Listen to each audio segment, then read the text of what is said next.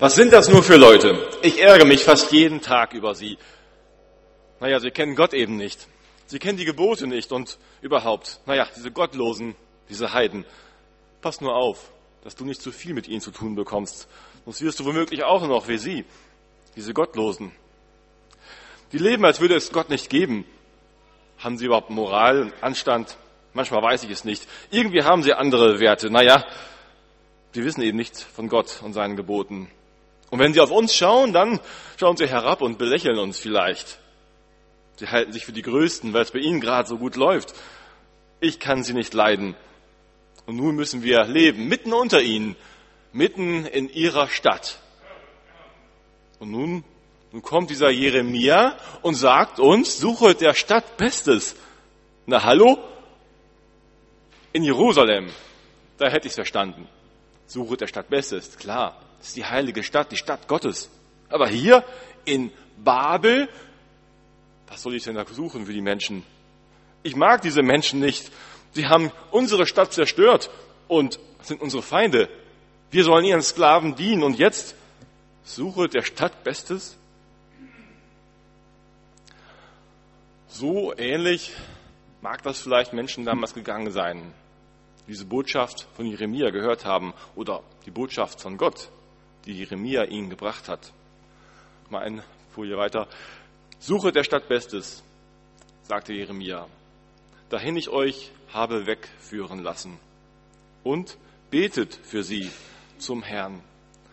Denn wenn es ihr wohl geht, so geht's auch euch wohl.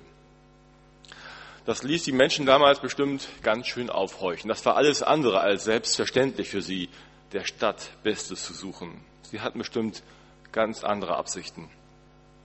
Das Beste, ja, das wollen alle. Aber für alle das Beste, auch für diese Babylonier. Es heißt hier nicht, sucht das Beste für euch, sucht das Beste für eure Familien, sucht das Beste für die Gemeinde. Nein, für die Stadt.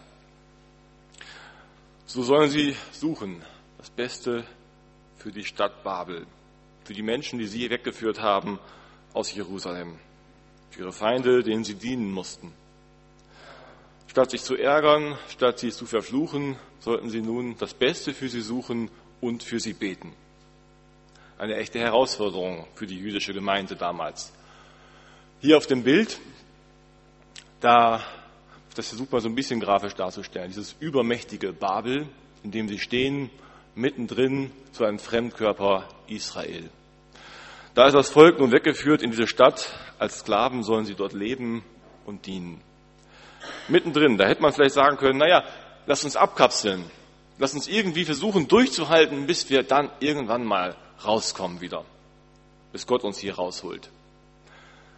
Aber nun sagt Gott ihnen, sie sollen nicht nur einfach abwarten, dass er sie herausholt, sondern sie sollen die Zeit gestalten, für die Menschen beten und das Gute versuchen zu tun, das Beste sogar für die Feinde, die über sie herrschen. So war das damals. Diese kleine Gemeinde mittendrin im großen Babel. Kommen wir uns manchmal heute auch vielleicht so ein bisschen so vor? Ich glaube, das Bild passt für uns auch irgendwie.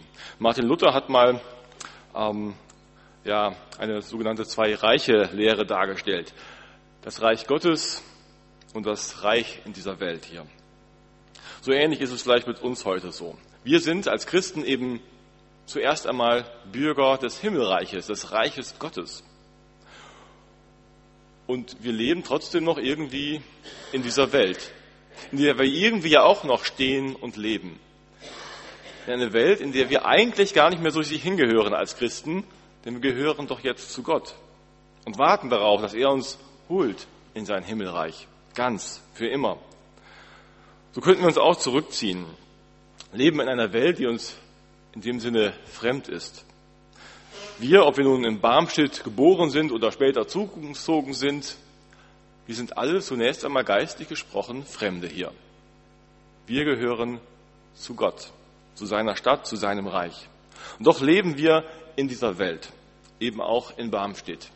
Und so sollen wir nicht hier einfach nur so für uns leben, sondern wenn Jesus vom Salz spricht, in dem Sinne uns auch ausstreuen hier in der Stadt, sollen uns in unserer Umgebung ausstreuen, sollen das Beste suchen. Manchmal habe ich bei Gesprächen, wenn ich Christen höre, so den Eindruck, einige wollen sich so ein bisschen abkapseln, wie das vielleicht die Israeliten damals auch gerne gemacht hätten. Wir bleiben so für uns und da draußen ist die böse, ungläubige Welt.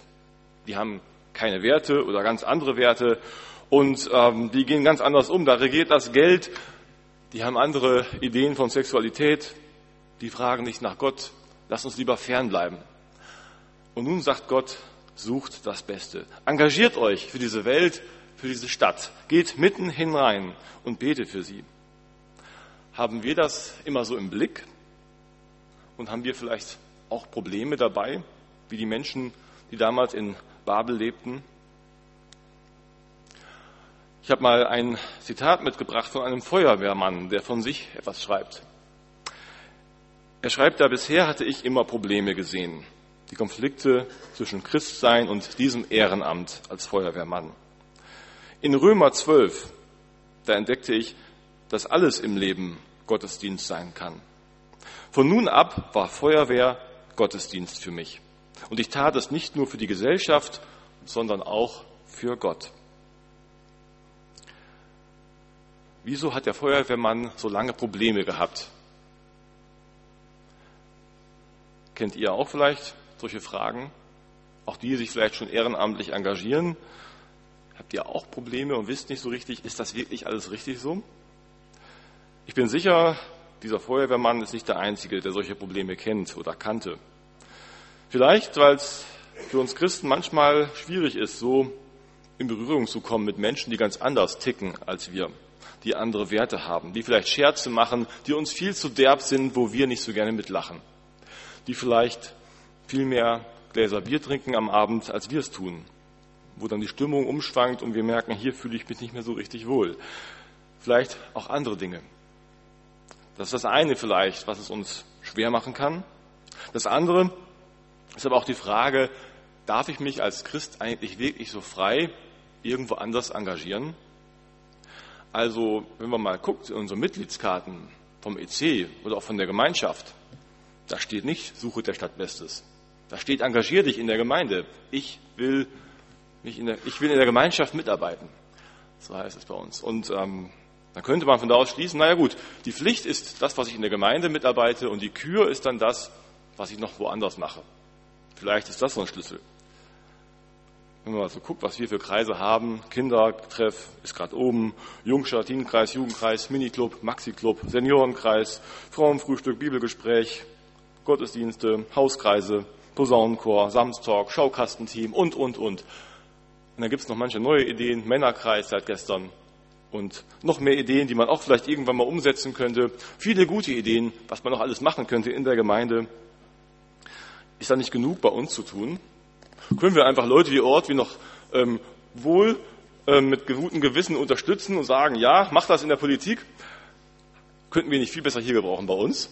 Du hättest da bestimmt manche Gaben, die du bei uns noch mal mehr einbringen könntest. Und ich meine, als Gemeinde machen wir ja auch was für die Menschen. Es kann ja kommen, wer will. Wir laden ja ein. Wie viel Zeit bleibt noch für Gemeinde, wenn wir uns woanders engagieren? Ist das noch genug? Ich kann mich gut an einen jungen Mann erinnern, der in einer der EC-Arbeiten, als ich in Ostwestfalen-Lippe war, ähm, sich entschieden hatte, nicht mehr mitzuarbeiten oder nicht mehr in dem Maße mitzuarbeiten in der EC-Arbeit. Er hat sich entschlossen, ähnliche Ortwin vielleicht irgendwann, ich will jetzt in die Politik gehen. Und ich kann meine eigene Reaktion noch äh, mich daran erinnern, wie das war. Im ersten Moment dachte ich so, oh nein, ne? wir hatten doch Pläne mit ihm. Wir haben doch überlegt, was der alles reinbringen könnte mit noch so. Das war schon unser, äh, der war schon im Vorstand für bestimmte Posten vorgesehen. Und wir dachten, Mann, den brauchen wir. Wieso geht der jetzt in die Politik? Und als zweites dachte ich, ja, aber es ist richtig. Denn wenn er da Gott dienen möchte, ist es vielleicht genau seine Sache. Solche Menschen brauchen wir doch auch. Wir können es ja nicht nur den anderen überlassen, die Politik und andere Felder. Wir brauchen doch auch Christen, die sich so ganz engagieren in der Gesellschaft aus ihrem Glauben heraus. Aber meine erste Reaktion war schon anders. Und ich glaube, das geht nicht wenigen von uns so. Vielleicht ist es in anderen Bereichen genauso. Wie ist das, wenn einer vielleicht Mitarbeiter aus dem Teenie-Treff oder aus dem Teenie-Kreis oder Jugendkreis sagt, ich mache jetzt nicht mehr mit. In unserem Sportverein wird unbedingt jemand gebraucht. Und die Gruppe gibt's nicht mehr, wenn ich das nicht mache. Darum werde ich jetzt unsere Teens im Sportverein trainieren. Bin für die da. Können wir das so einfach hinnehmen? Ich glaube, es ist nicht immer so einfach. Aber wenn derjenige das wirklich für sich sieht, als seinen Dienst, den er tun kann für Gott, dann finde ich, ist das völlig in Ordnung. Dann soll er das sogar tun. Wenn er sich deswegen nicht zurückzieht und sagt, so jetzt will ich in der Gemeinde irgendwie nichts mehr machen oder mich gar nicht mehr irgendwie hier sehen lassen, äh, ich glaube, die Gemeinde braucht er schon trotzdem noch, um Nahrung zu kriegen, um dran zu bleiben. Aber wenn das dann sein Dienst ist, dann ist das eben sein Dienst, den er für Gott tut. Genauso wie wir uns fragen müssen vielleicht, wenn sich alle jetzt woanders engagieren, wer macht eigentlich hier noch was bei uns in der Gemeinde? Genauso müssen wir auch fragen, wie wäre das denn, wenn wir uns alle nur hier tummeln würden und keiner von uns woanders noch mitarbeiten würde und sich engagieren würde? Martin Luther hat mal geschrieben in seiner Lehre von der weltlichen Obrigkeit, weil ein Christ auf Erden nicht für sich selber, sondern für seinen Nächsten lebt und ihm dient, so tut er entsprechend seiner Geistesart, also so wie wir als Christen eben leben, vom Heiligen Geist getrieben, so tut er auch das, was er selbst nicht braucht, was aber seinem Nächsten nützlich und notwendig ist. Und an anderer Stelle weiter, da schreibt er, da werde ich an einer Stelle zusammenzucken, das zucke ich mit euch. Wenn du darum sähst, also wenn du darum siehst, dass es an einem Henker, Büttel, Richter, Herrn oder Fürsten fehlt und du fändest dich dazu geeignet, so müsstest du dich dazu anbieten und dich darum bewerben damit ja die Amtsgewalt, die so nötig ist, nicht verachtet und matt gesetzt würde und unterginge. Denn die Welt kann und mag sie nicht entbehren. Also Luther hat da ganz stark auf das staatliche Organ geguckt, dass das alles funktioniert. Und der Henker ist sicherlich nicht mehr in unserer Zeit, das ist auch gut so. Aber mal so weitergesponnen für heute. Die Welt braucht eben Menschen, die sich engagieren für das Zusammenleben, für die Not in der Welt. Menschen, die sich in der Welt so engagieren, auch Christen. Und wenn du siehst, dass ein politischer Posten nicht besetzt ist, besetzt werden soll, dann bewirb dich darum, wenn du meinst, dass du der Richtige bist. Wenn du siehst, dass ein Fußballtrainer gebraucht wird in der Jugend, dann biete dich an.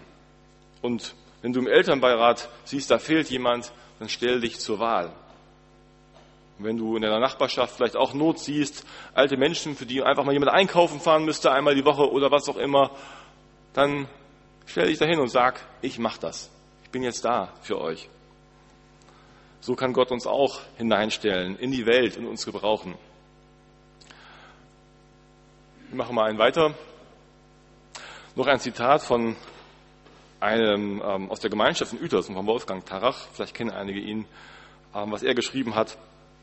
Nicht, dass Eltern oder Lehrkräfte in Scharen zum Glauben gekommen wären. Also er engagiert sich in der Schule. Ich möchte mich weiter verlässlich engagieren, für faire Gespräche und manchmal auch Auseinandersetzungen sorgen und das Wohl aller im Blick behalten, die es mit unserer Schule zu tun haben. Menschen, die nur sich selbst im Blick haben, gibt es schon genug. Ich möchte Gottes Sichtweise einnehmen und bin gespannt, auf welche Weise er sich an unserer Schule bemerkbar machen wird. Das Wohl aller im Blick behalten das Beste suchen. Was ist denn das Beste? Was heißt es denn, das Beste zu suchen für die Menschen? Vielleicht sagen einige ganz klug und schnell jetzt, natürlich Jesus. Ja, klar. Jesus ist das Beste. Aber was heißt das jetzt genauer? Was heißt das jetzt konkret für unser Tun und Reden? Und überhaupt? Heißt das jetzt mehr Mission, mehr Predigen und Reden zu den Leuten? Oder heißt es mehr tun? Heißt es zu reden von der Liebe Gottes oder die Liebe Gottes sichtbar werden zu lassen durch unsere Taten. Oder beides. Wenn ich im Elternbeirat mitarbeite oder im Rathaus oder im Sportverein, dann rede ich nicht unbedingt die ganze Zeit von Jesus. Dann gibt es sicherlich auch mal Stellen, wo das möglich ist und dran ist, was zu sagen.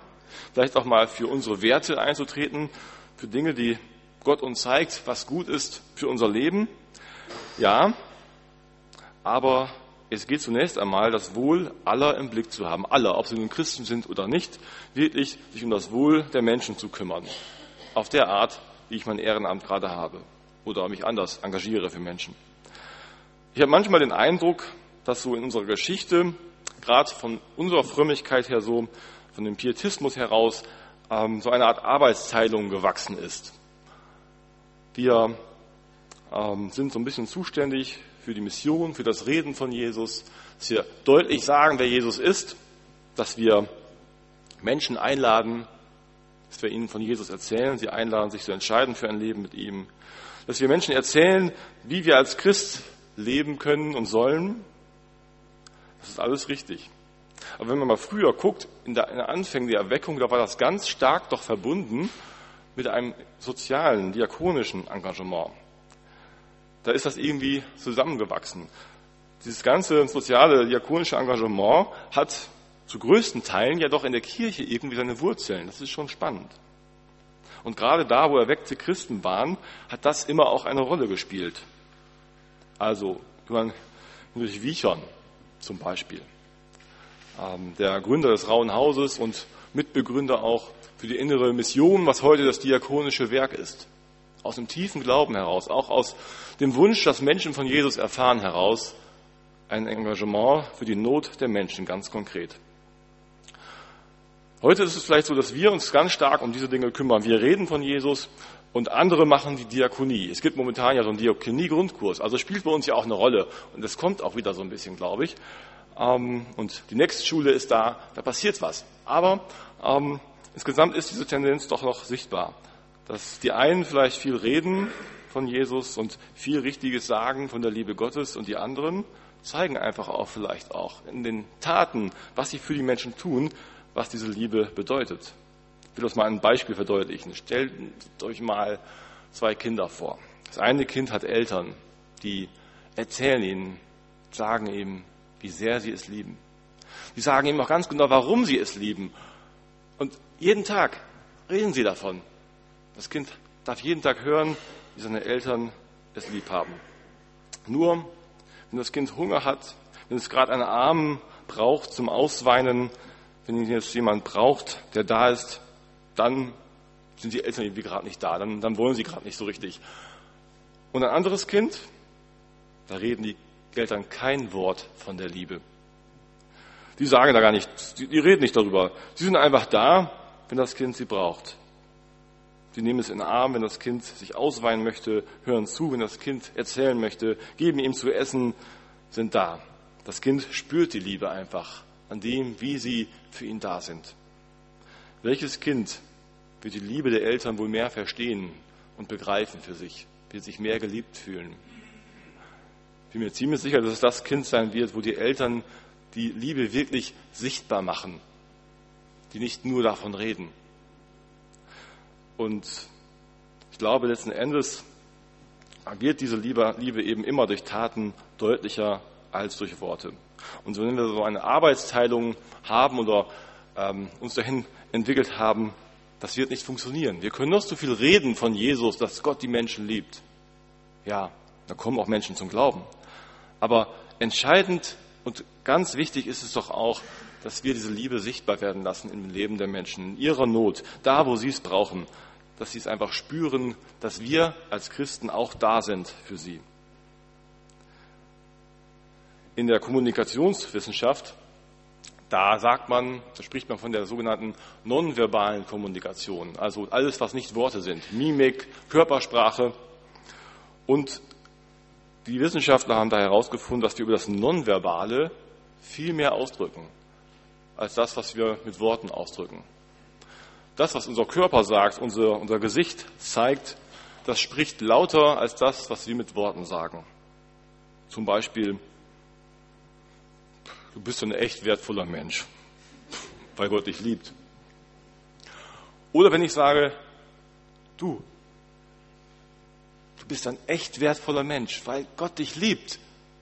Wenn ich den Ding anschaue, dann ist das anders. Einfach mal so das Beispiel, Körpersprache spricht einfach mit. Und die Menschen sehen das, wie wir sprechen. Wie ist das für uns? Es gibt das Bild vom Leib Christi als Gemeinde. Wir sind ein Leib. Was heißt das dann, wenn wir Körpersprache ausüben als Christen, als Gemeinde? Dann können wir ja nicht nur reden, sondern es muss durch unsere Körpersprache als Leib Christi auch sichtbar werden, dass wir die Menschen lieben, dass Gott sie liebt. Da brauchen wir nicht nur reden, reden sollen wir auch, das ist ganz wichtig, aber wir sollen diese Liebe eben auch tun. Johann Hinrich Wichern, der sprach so von diesem Bekenntnis des Glaubens durch die Tat. Das Bekenntnis des Glaubens durch die Tat. Dann reden wir nicht immer gleich über den Glauben, aber vielleicht kommen die Leute darauf und sprechen uns mal an. Vielleicht spüren sie es uns irgendwie ab. Und vielleicht ergibt sich zwischendurch dann auch die Gelegenheit, mal ein deutliches Wort von Jesus zu sagen. Was wir tun, spricht lauter, als dass wir reden. Jesus hat das im Grunde auch so ähnlich mal gesagt. Matthäus 5. So lasst euer Licht leuchten vor den Leuten, damit sie eure guten Werke sehen und euren Vater im Himmel preisen. Also unsere guten Werke für die Menschen spielen eine große Rolle.